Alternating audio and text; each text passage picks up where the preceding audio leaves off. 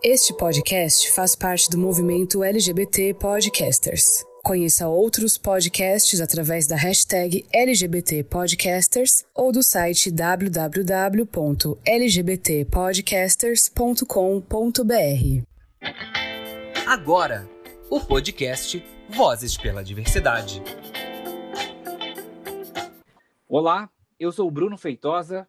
E eu sou Jefferson Batista e esse é o podcast Vozes pela Diversidade. Jornalismo plural sobre o mundo real. Boas-vindas para todo mundo. A gente começa o 15º episódio com aquele recado de sempre. Siga a gente no Instagram e no Twitter. É só procurar por newsvpd. E queremos agradecer a todo mundo que já escutou o nosso episódio com o carnavalesco Milton Cunha. Se você ainda não ouviu, é só procurar aí no seu feed. Tá divertidíssimo, animado e emocionante essa conversa sobre o carnaval. É isso mesmo, Bruno. Muito obrigado quem ouviu, compartilhou aí nas redes. Isso é muito importante para ajudar a gente a crescer. E hoje o papo também vai ser super interessante. A gente vai falar sobre um tema bastante complexo que é a relação de igrejas cristãs com a comunidade LGBTQIA+, puxando aí o gancho da campanha da fraternidade ecumênica de 2021. Já já a gente entra nesse assunto, mas antes, vamos ouvir a coluna Cinema Preto com a Natane Mota. Oi, Jeff. Oi, Bruno. A minha dica dessa semana, ela vem para distrair um pouquinho. A sugestão é Cinderela, que está disponível na Disney Plus e entrou no catálogo do streaming esse mês. O filme é de 97 e foi produzido pela Whitney Houston, e ele traz o conto de fadas clássico com algumas mudanças. A principal delas é que ele tem um elenco muito diverso. A protagonista do conto é interpretada pela Brandy, uma cantora de R&B, e o elenco conta também com Whoopi Goldberg e a própria Whitney Houston como a nossa fada madrinha. Obrigado, Nath.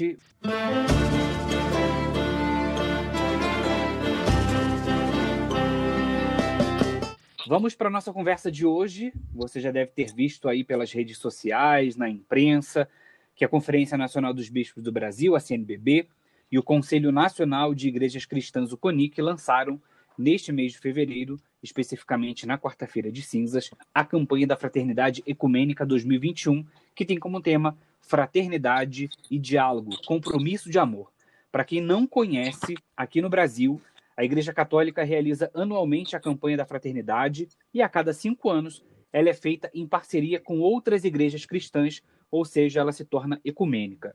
A campanha ela é realizada na quaresma, 40 dias antes da Páscoa, e aí o um movimento que mobiliza os cristãos em torno de temas sociais, temas contemporâneos, relacionando esses temas aos evangelhos e aos textos bíblicos. É, esse ano, o chamado Texto Base, um documento que sustenta a campanha da fraternidade, está chamando bastante a atenção da sociedade, porque cita de forma bastante clara a violência contra algumas minorias sociais como LGBTQIA, negros e mulheres, indígenas também. Isso gerou ataques de grupos conservadores e, ao mesmo tempo, o apoio de organizações que promovem os direitos humanos no Brasil. E para falar sobre esse assunto, a gente recebe aqui a Camila Oliver, que é professora, assistente da Universidade do Estado da Bahia, integrante da Aliança de Batistas do Brasil. E recebemos também Dom Maurício Andrade, bispo da Diocese Anglicana de Brasília. Dois nomes aí de peso para conversarem com a gente aqui. Muito obrigado, Camila e Dom Maurício, pela disponibilidade e por terem aceito esse convite. Obrigado, é uma alegria estar com vocês. Muito obrigada pelo convite, é uma alegria também estar com vocês. Bom, então vamos começar o nosso papo. Para contextualizar quem está nos ouvindo, porque a gente sabe que muita gente não conhece muito bem a questão religiosa, né? Apesar de ser super interessante, nem, não é todo mundo que tem essa base. Eu queria que vocês explicassem para a gente como que as instituições religiosas que vocês estão inseridos tratam a questão da, dos direitos humanos e especificamente a questão da diversidade sexual e de gênero, que é um tema, um debate que tem ocupado também espaço nas religiões. Vamos começar com a Camila? Vamos, podemos começar comigo. Então, além das titulações acadêmicas citadas, né, eu fiz parte, tive a honra de fazer parte desse grande grupo que escreveu o texto base da campanha da Fraternidade Ecumênica de 2021, mais especificamente a parte do V, dessa análise de conjuntura, né, que está sendo tão citada nesse momento. Então, para falar sobre isso, é importante saber mesmo como eu fui fazer parte deste grupo. Eu fui fazer parte como membro da Aliança de Batistas do Brasil, mais especificamente da Igreja Batista Nazaré, aqui em Salvador. E é importante dizer que eu sou da Igreja Batista Nazaré. Não apenas porque quando eu falo, eu falo do chão que eu piso, mas porque nessa igreja eu aprendi não só a potência que a análise de conjuntura tem para que a igreja entenda a sua função social, mas para que ela viva a sua função social. Na Igreja Batista Nazaré, é da criança ao idoso, a gente vive cotidianamente essa unidade na diversidade que é proposta na campanha da fraternidade desse ano. São diferentes as compreensões de usos, costumes, são diversos também os tipos de família, até da classe dominical. Na nossa igreja, a tua sexualidade não dá delimitação de acesso à mesa do Senhor. A mesa de Cristo, ser membro da Igreja Batista de Nazaré, é de todos, todas e todes, indistintamente. Participam da mesa de Cristo todos aqueles que adentrarem as portas de Nazaré. E aí é uma igreja que luta contra toda a desigualdade e respeita toda a diferença enfrenta toda injustiça e acolhe a todos e a todas que ali chegam. E a gente faz parte desse grande guarda-chuva que é a Aliança de Batistas do Brasil, que é acolhe igrejas progressistas nesse mesmo modelo da Igreja Batista Nazaré, bem como movimentos sociais diversos também, sempre nessa defesa da vida, da dignidade de vida. Muito bom, Camila.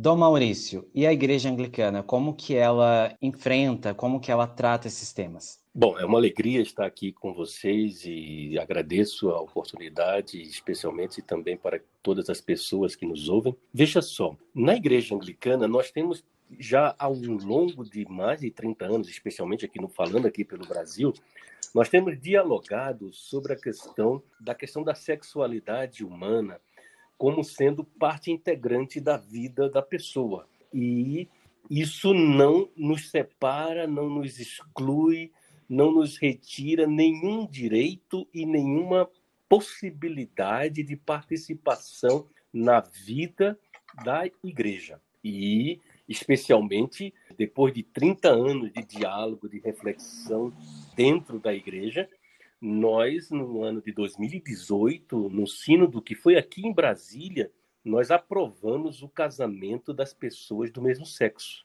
Então, a partir de junho, de, de maio de 2018, foi aprovado é, é uma, é uma norma canônica dentro da Igreja Episcopal Anglicana do Brasil que as pessoas do mesmo sexo têm acesso ao casamento na igreja, o que dá uma equidade do sacramento para todas as pessoas. Então, a, a, a questão da, da, da, sexualidade tem sido tratada e tem sido abordada como uma ação natural da vida de cada pessoa e que a gente tem convidado, tem desafiado as pessoas a compreender e a vivenciar, a respeitar e a compreender a experiência cada uma das pessoas. E aí o texto da campanha da fraternidade desse ano, ele nos traz o, o sentido de, de diálogo e de paz. E diálogo e paz a gente permeia com amor para poder alcançar o que desejamos. Eu vejo que, no caso da nossa igreja, assim como a Camila falou pela igreja, pela, pela Aliança dos, da Batista do Brasil, nós estamos buscando trabalhar e, re, e refletir na dimensão da inclusão inclusão de todas as pessoas, porque isso é parte do evangelho, né? O evangelho não é exclusão, o evangelho é inclusão de todos e todas. Muito bem, é muito importante essa inclusão, as igrejas estarem nesse mesmo caminho de incluir todos, todas e todos. Entrando especificamente falando da campanha da fraternidade, a gente viu aí pelas redes sociais, nessa onda de ódio em torno da campanha da fraternidade, É, um pouco por ela ser ecumênica, principalmente pela participação das igrejas cristãs, a gente percebeu aí no fanatismo religioso. E eles bateram muito na, na questão da palavra LGBTQIA, no texto. Diante dessa, dessa leitura, se criou aí uma onda de ódio, eu diria até uma onda de assim, de não aceitação. Os conservadores não leram, não entenderam. Parece que eles só pegam um trecho, distorcem e, enfim, dizem que não tem Deus, não tem, não coloca fé, que está querendo trazer o, a militância para dentro da igreja, para dentro da campanha, não fala de Cristo. Como é que vocês, né, Camila e Dom Maurício, veem essa repercussão toda diante de um trabalho tão minucioso, que se demora tanto tempo para fazer e se coloca num, numa situação que a campanha fala de diálogo e é, é isso que está sendo proposto essa abertura ao diálogo. Vamos conversar sobre esse assunto. E o texto fala sobre violência, né? que é uma, uma situação que é real, acontece. Como é que vocês veem essa situação, principalmente desse ódio contra a, a campanha no geral, mas especificamente né, desse trecho? Camila. Então, o que, é que acontece com, com a forma como esse texto foi abordado de maneira violenta contra nós, né? É, se apegaram única e exclusivamente à pauta moral. E essa pauta moral, ela não é uma pauta bíblica que está no texto bíblico. Ela é uma pauta da moral burguesa, para domínio dos corpos, para opressão dos corpos. A quem interessa e aí o que incomodou muito, muito, muito em relação a essa campanha da fraternidade é a questão da unidade. Porque a campanha da fraternidade ecumênica, ela existe desde 2000. Mas a quem interessa fracionar o povo? A quem interessa criar minorias? Não incomoda, e ninguém diz que é pecado, que 1% da população, e isso está no nosso texto, que 1% da população é, detenha 50, mais de 50% da renda do nosso país, enquanto grande parte da nossa população está em situação de miséria. Mas por que o corpo do outro incomoda tanto? Por que o corpo da outra incomoda tanto? Porque ele faz parte desse grande contexto de propriedade. Porque é interessante que os jovens negros periféricos, por exemplo, não sejam vistos como pessoas. E quando a gente traz isso dentro de uma abordagem bíblica, de uma abordagem cristã, e, e se coloca, enquanto cristãos, ecumênicos e esse grande grupo que somos na defesa da vida, que é isso que esse texto faz, isso incomoda. A gente usa o texto de Efésios 2,14. Cristo é a nossa paz. Do que era dividido, fez uma unidade. E as perguntas que a gente faz sobre esse trecho que você traz é, a pergunta principal nesse sentido é a seguinte: como eu posso falar de paz em meio a tanta desigualdade? Como eu posso falar de paz quando, quando uma grande parcela da população é violentada cotidianamente, é excluída cotidianamente? E não tem nenhuma referência bíblica para essa exclusão. Em nenhum momento na Bíblia se disse que a mesa de Cristo, que eu citei aqui no início, é pertença dos homens brancos héteros. E aí acho que a gente pode ir aprofundando essa discussão mais um pouquinho, senão eu me empolgo na defesa desse texto e principalmente na defesa do texto bíblico. Dom Maurício, a gente nunca teve num momento talvez tão propício para se discutir essa temática do diálogo diante do que a gente está vivendo no Brasil, inclusive. Sem né? dúvida, né? sem dúvida. O tema da campanha da fraternidade é por demais importante para o momento em que nós estamos. Quando a gente tem nos últimos anos vivido todo um um momento, um período na, na, na, nossa realidade brasileira de construção de ódio, de violência, de notícias e histórias de agressão. Quer dizer, então, indubitavelmente, o diálogo é o caminho da paz. Agora, a gente tem ouvido muitas vezes até pessoas de autoridades de igreja dizendo: este ano estão fazendo uma ideologização da campanha da fraternidade. Isso é a maior falácia. Isto é, uma, isto é a coisa que não é o real. Você sabe que a campanha da fraternidade iniciou em 1966. E o primeiro tema era fraternidade, ali em 1966. A gente estava lá nos anos de 83, era fraternidade e violência. O ano de 88, fraternidade e o negro. O ano de 95, fraternidade e os excluídos. Fraternidade e política.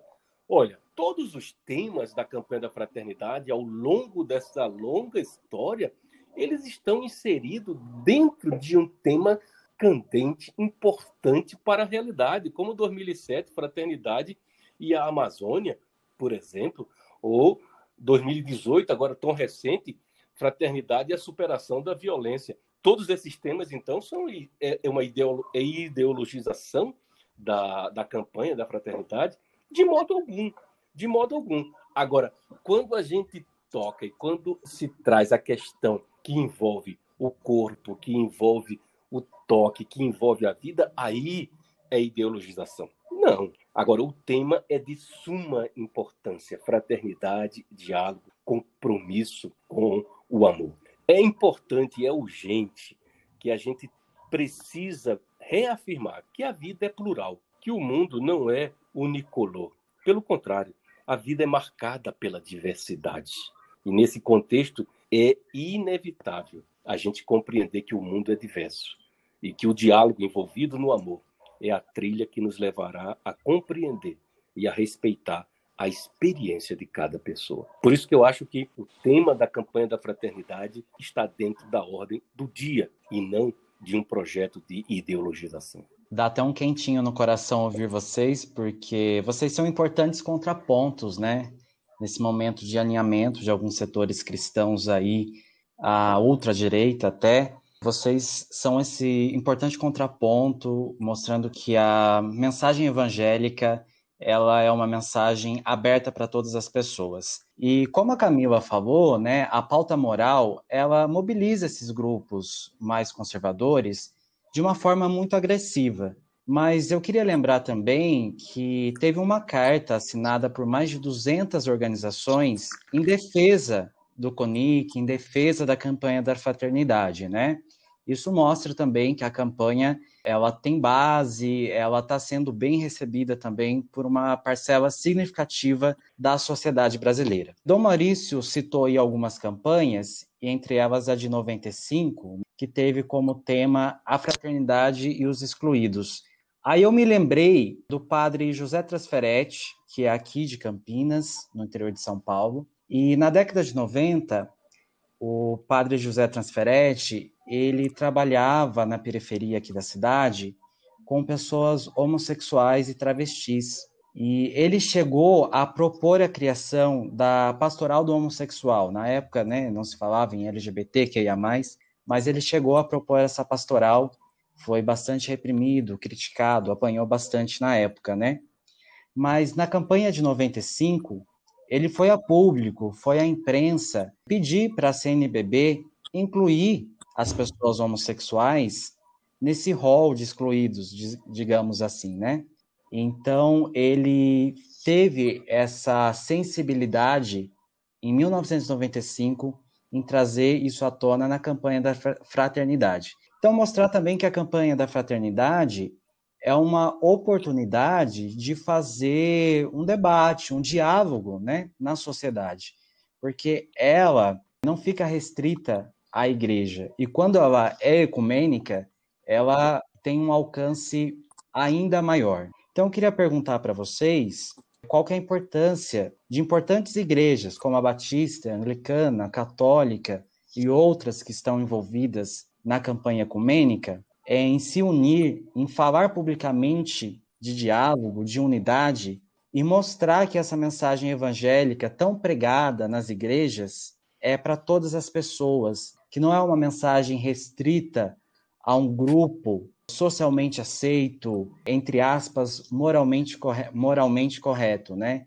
Então, eu queria que vocês falassem um pouquinho mais da importância dessa união e também desse trabalho de colocar mesmo, sem rodeios, citar quem são hoje as pessoas excluídas, quem são hoje as pessoas que morrem porque querem ser quem elas são. Eu gostei muito um dia de conversar com a reverenda Anister, numa oportunidade que a gente teve num evento da Aliança, né? E ela fala é, de um Cristo marginal, né, de um cristianismo marginal. Não nesse, nessa vulgarização da, da palavra marginal que a gente tem aí, mas sim daquele Cristo que vem da margem para o centro, que não vem dos lugares de poder para oprimir ainda mais os oprimidos, mas do Cristo que vem junto com os oprimidos, na ideia de tomar os lugares de poder. E aí é, eu entendo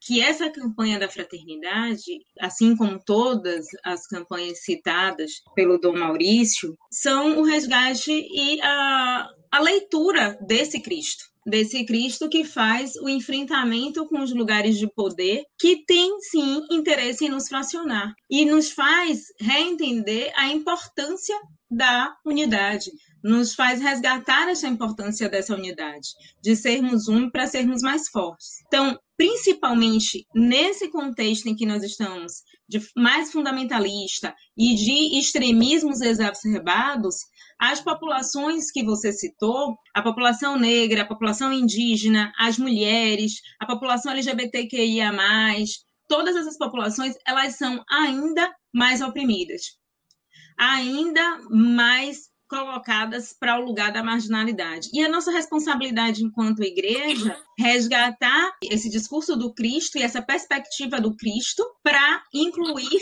essas comunidades, para incluir essa população, entende? É importante que a gente faça frente a essa igreja que está no Brasil desde a sua fundação, a essa igreja que destituiu da humanidade povos indígenas e povos negros para que fossem escravizados e para que seus territórios fossem tomados. É importante a gente tratar de um Cristo que olhou a mulher e que caminhou com a mulher lado a lado, não em situação de inferioridade. Então é importante que, como igreja, a gente assuma a nossa responsabilidade de leitura do Evangelho de Cristo. Dom Maurício.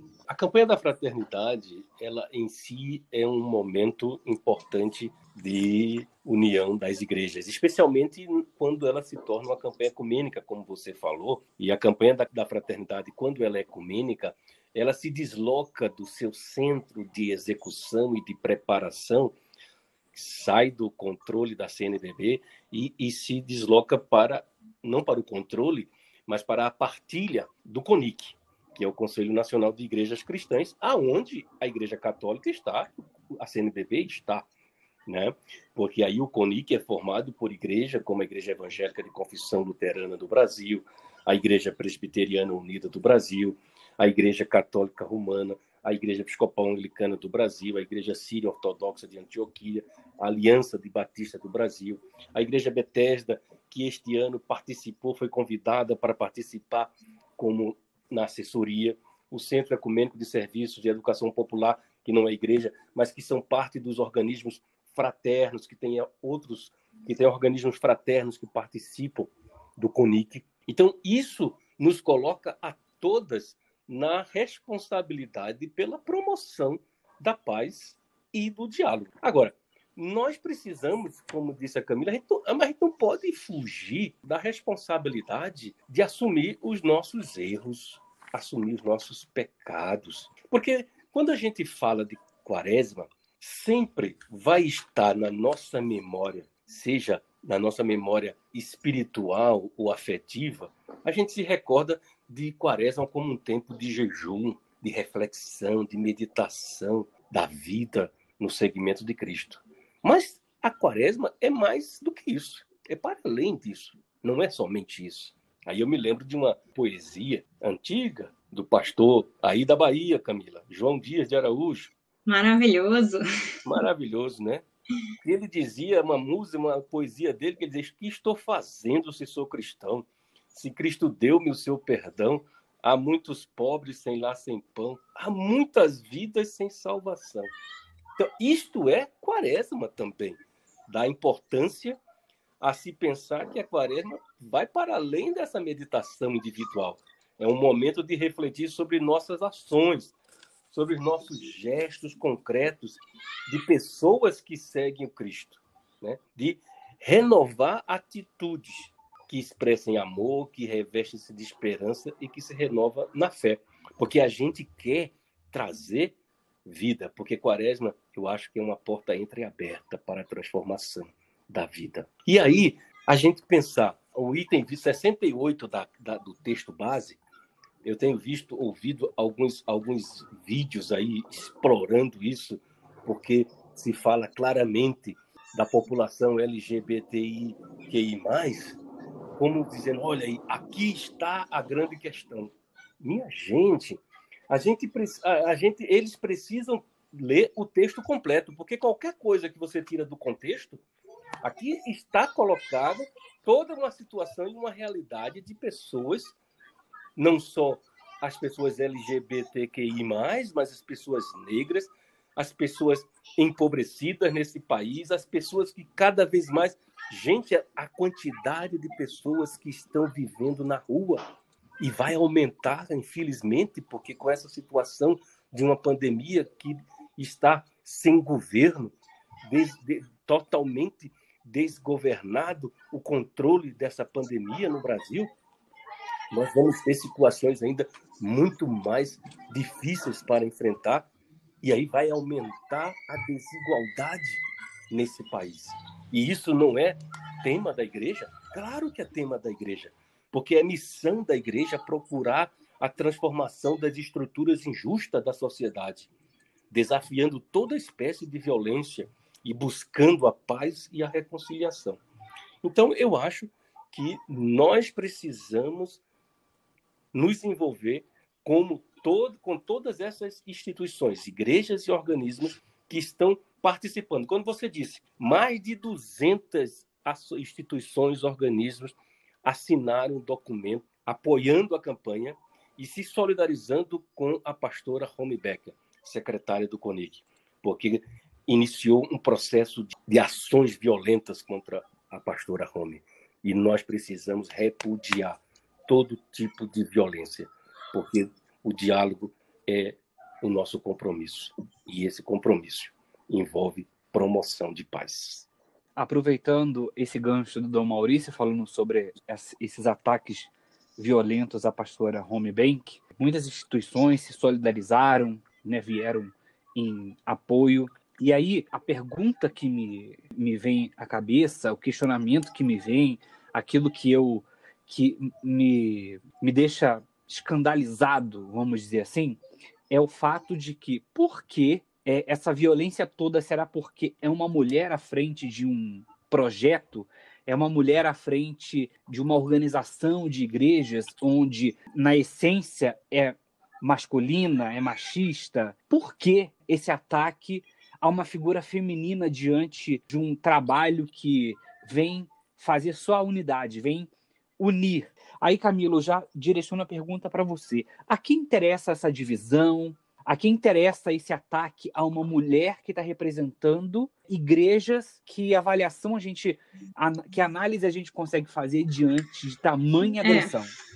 Quando os ataques começaram, ou quando eu comecei a visualizar os ataques e vi todos direcionados a Rome, e quem faz isso, quem faz esses ataques não são pessoas que desconhecem a estrutura do CONIC, né? não são instituições que desconhecem a estrutura do CONIC, eu percebi que tinha algo de intencional, porque como o Dom Maurício já citou, como vocês mesmos já citaram, o Conic é esse grande guarda-chuva e esse texto não foi escrito pela Home. Por isso, em todos os lugares que eu vou, eu faço questão de dizer que fiz parte, sim, e tenho, tive a honra, inclusive, de fazer parte desse grande texto, que foi o texto da campanha Fraternidade Acumem. Então, assim, nós temos é, um texto construído por diversas instituições, porque nós não fomos para lá, inclusive, como Camila, como Bruno, ou como Carmen, como quem quer que seja. Nós fomos como essas instituições que compõem o CONIC, entende? E por que atacar a Rome? Nós fazemos parte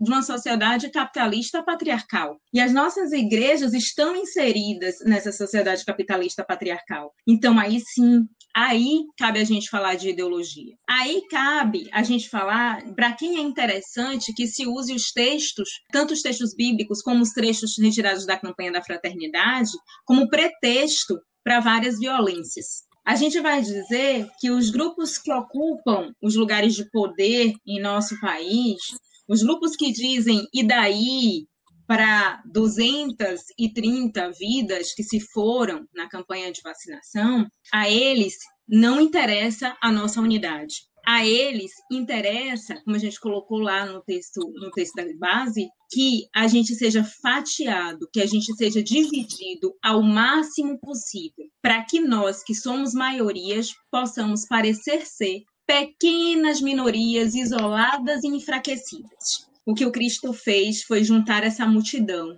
foi juntar esse povo todo. E é isso que a gente faz nesse resgate.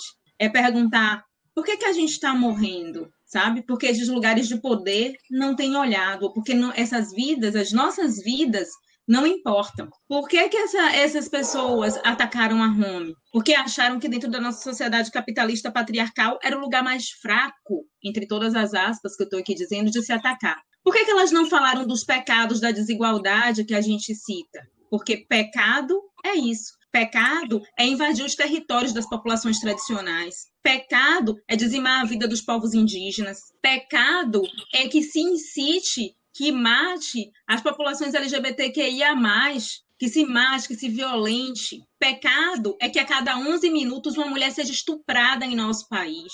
Pecado é que se invada as casas dos jovens negros. Então, a quem interessa, a quem as nossas vidas não interessam. Aos grupos poderosos, aos grupos que detêm o poder econômico no nosso país, o poder político no nosso país neste momento. Interessa que estejamos divididos interessa todo tipo de ataque a nós. E mais uma vez, usam a Bíblia para isso. Mais uma vez, fazem o que eu digo na sala de aula dos meus estudantes de semiótica. Usam o texto fora de contexto como pretexto para qualquer coisa. E esse qualquer coisa, nesse momento, são os ataques aos povos já oprimidos e já massacrados pela fome, pelo desemprego, pelas desigualdades sociais diversas e por uma pandemia que coloca para fora todas essas nossas dificuldades já presentes na nossa sociedade.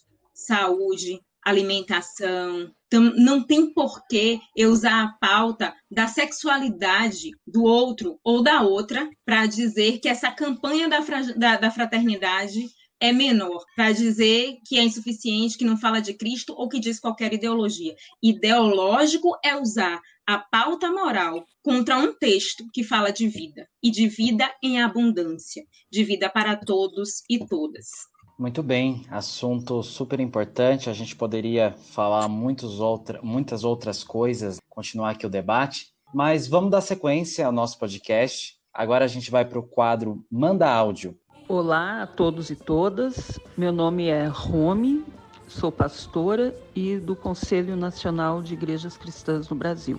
Nós estamos, neste momento, realizando a campanha da Fraternidade Ecumênica 2021. Na primeira parte do texto base, nós abordamos, entre outras questões, a violência sofrida pela população LGBT. Quando nós acrescentamos esses dados no texto base, o nosso objetivo foi chamar a atenção sobre uma realidade sobre a qual nós, como pessoas cristãs, precisamos conversar. Muitas vezes nós temos dificuldades de conversar sobre os muros que existem em nossas próprias comunidades e em nossas próprias igrejas. Os muros que dividem, que excluem a população LGBT de viver a sua fé em liberdade e plenamente é um desses muros que precisam ser derrubados. Nós colocamos esses dados lá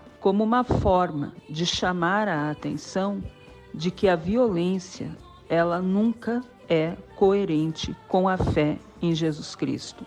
Portanto, nós como pessoas cristãs precisamos nos solidarizar, ouvir a experiência de fé de pessoas LGBT e acolhê-los de forma amorosa. Rever os nossos preconceitos, rever os nossos limites é fundamental para que o diálogo aconteça.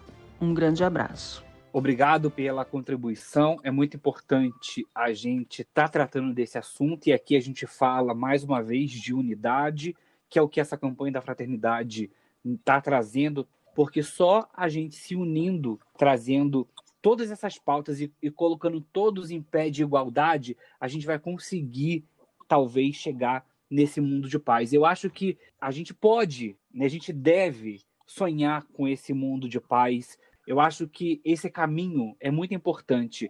Eu queria que o Dom Maurício falasse um pouco sobre isso, sobre essa unidade, sobre essa importância do ecumenismo, não só para a campanha da fraternidade, mas para que a gente consiga uma sociedade mais fraterna, não poderia deixar de dizer que o tema anterior que, tava, que a, a Camila desenvolveu com muita propriedade é mais um elemento de agressão à mulher, quando se conjuga essas difamações e essas agressões à nossa querida pastora Romy Beckham. Então, nós precisamos repudiar tudo isso. Agora, a campanha e o movimento ecumênico, nós entendemos, tem sido o grande espaço de testemunho, no sentido de manifestar, como diz o próprio versículo que a gente está usando para este, este ano, para a nossa campanha unidade do espírito pelo vínculo da paz. E o Conselho Nacional de Igrejas Cristãs, o CONIC, ele tem se valido de dois momentos, por exemplo, a celebra as semanas de oração pela unidade de, dos cristãos, a semana de oração pela unidade cristã que a gente se reúne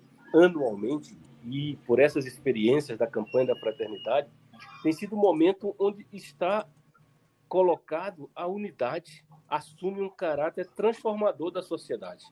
Porque a gente se encontra em nível nacional, em nível local, em nível regional, e a nossa unidade se traduz em um testemunho amoroso para com a humanidade e para como se dizia na campanha da fraternidade ecumênica passada, para a unidade da casa comum, a unidade da casa comum. Então, este é um desafio muito importante, sobretudo para desmontar toda esta esta, esta artimanha e essa construção de ódio que desrespeita a dignidade humana, toda forma de discriminação. E a gente não pode se deixar viver nem se acomodar como se estivéssemos naturalizando as desigualdades e as violências. Isto precisa ser mantido. O sinal dessa unidade precisa ser um testemunho das igrejas e dos organismos ecumênicos. E também pensar na dimensão interreligiosa porque a gente precisa ampliar essa tenda, que essa unidade ela vai para além de ser cristão. Essa unidade ela é para todas as pessoas, em todos os créditos, em todas as expressões. Mas aqui estamos para desafiar e para nos manter unidas e unidos, buscando trazer a sociedade para este desafio de unidade em torno da vida e da vida em plenitude, como disse o Evangelho. Eu vim para que tenham vida e vida em abundância. Que Deus nos abençoe. Amém. Vamos juntas e juntos. E eu só queria comentar também que é importante a gente pensar que as igrejas cristãs progressistas podem fazer alianças no sentido da defesa dos direitos humanos com instituições e organizações que não são religiosas, mas que de alguma forma também defendem esses valores, né? Acho que isso é importante também, que os movimentos sociais, as ONGs e outras organizações tenham uma abertura e uma sensibilidade para entender que existe uma diversidade religiosa e que nem todo religioso é conservador, que existe sim pessoas religiosas que defendem as minorias sociais, os direitos humanos, os direitos das mulheres, LGBTs, enfim.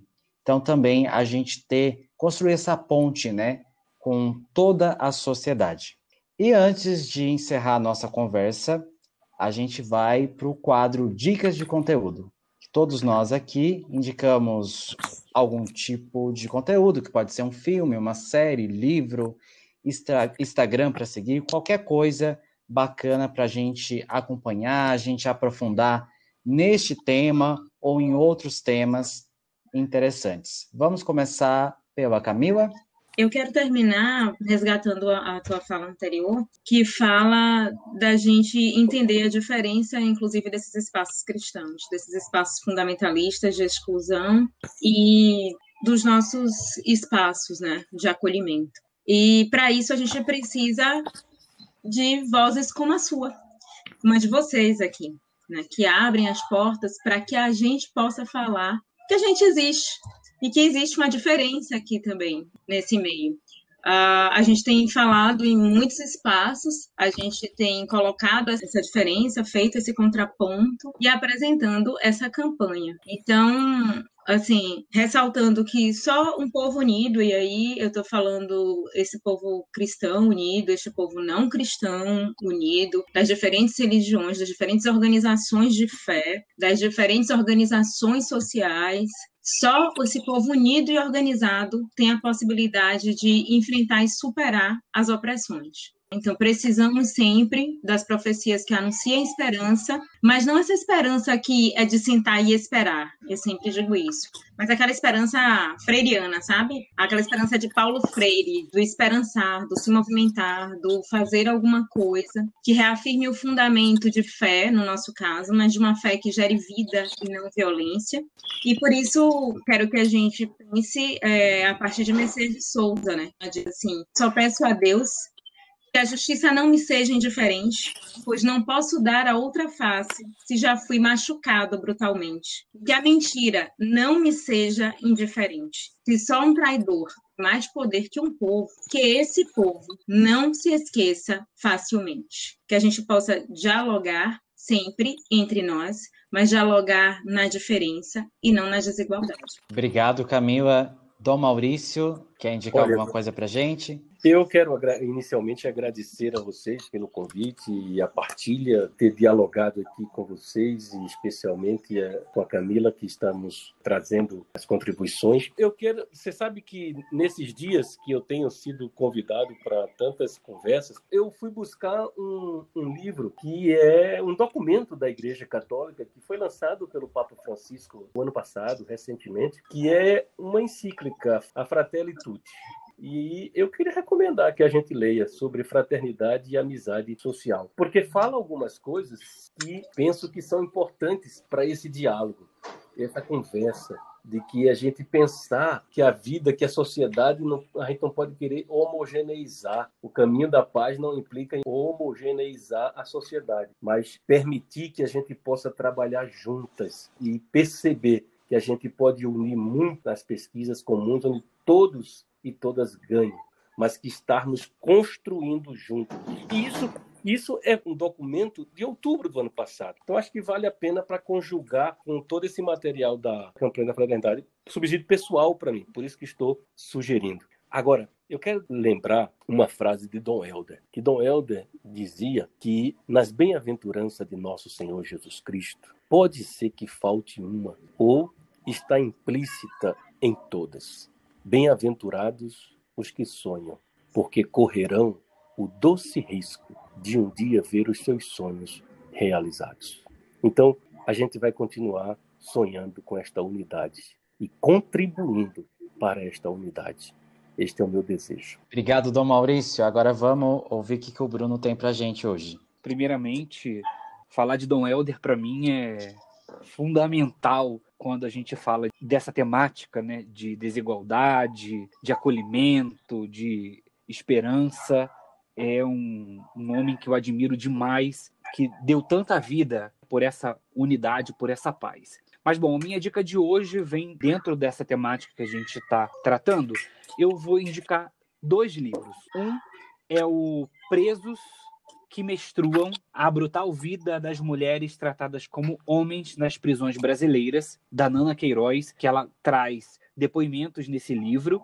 E também quero indicar um outro livro dela, que é, saiu na sequência desse, que é a biografia da ativista Luísa Marilac, que se chama Eu Travesti, que conta um pouquinho aí da história de superação da Luísa Marilac, né, como a transformação da vida dela. E esse livro Eu Travesti, que eu super estou amando uhum. ler, que eu ganhei de presente, inclusive, do meu amigo Jefferson. Um recebido que eu amei. Vale muito a pena essa leitura dos dois livros. Jeff, Legal você ter citado a Nana, né? Fica o convite para ela vir aqui conversar com a gente também. Ela que é uma super jornalista, escritora, seria muito bom tê-la aqui com a gente. Eu vou seguir nessa temática da religião e diversidade sexual de gênero e indicar o e-book Testemunhos da Diversidade, é um e-book que eu participei, inclusive, da organização, né? Ele foi lançado pela Rede Nacional de Grupos Católicos LGBT e reúne testemunhos, depoimentos de pessoas católicas LGBTQIA+, inseridas em diversas comunidades católicas pelo Brasil. Um material gratuito, então quem quiser baixar é só entrar no site redecatólicoslgbt.com.br. Então é isso, gente. A gente termina aqui o nosso episódio. Se você gostou dessa conversa, não esqueça de seguir o podcast aí na sua plataforma de áudio e lá no nosso Instagram, o NewsVPD, e compartilhar com todo mundo. Eu quero agradecer mais uma vez a Camila Oliver, professora assistente da Universidade Estadual da Bahia, integrante da Aliança de Batista do Brasil, e também Dom Maurício Andrade, bispo da Diocese Anglicana aqui de Brasília, pela participação, pela disponibilidade. Vocês não têm ideia do quanto que vocês foram importantes para a construção desse episódio. A gente está podendo falar um pouquinho sobre esse diálogo. Obrigado, Obrigado um pela participação de vocês. Obrigada. Obrigada, Jefferson. Obrigada, Bruna. Obrigada, Dom Maurício. Obrigado, gente. Um beijo para todo mundo e até a próxima. Até a próxima. Tchau, tchau.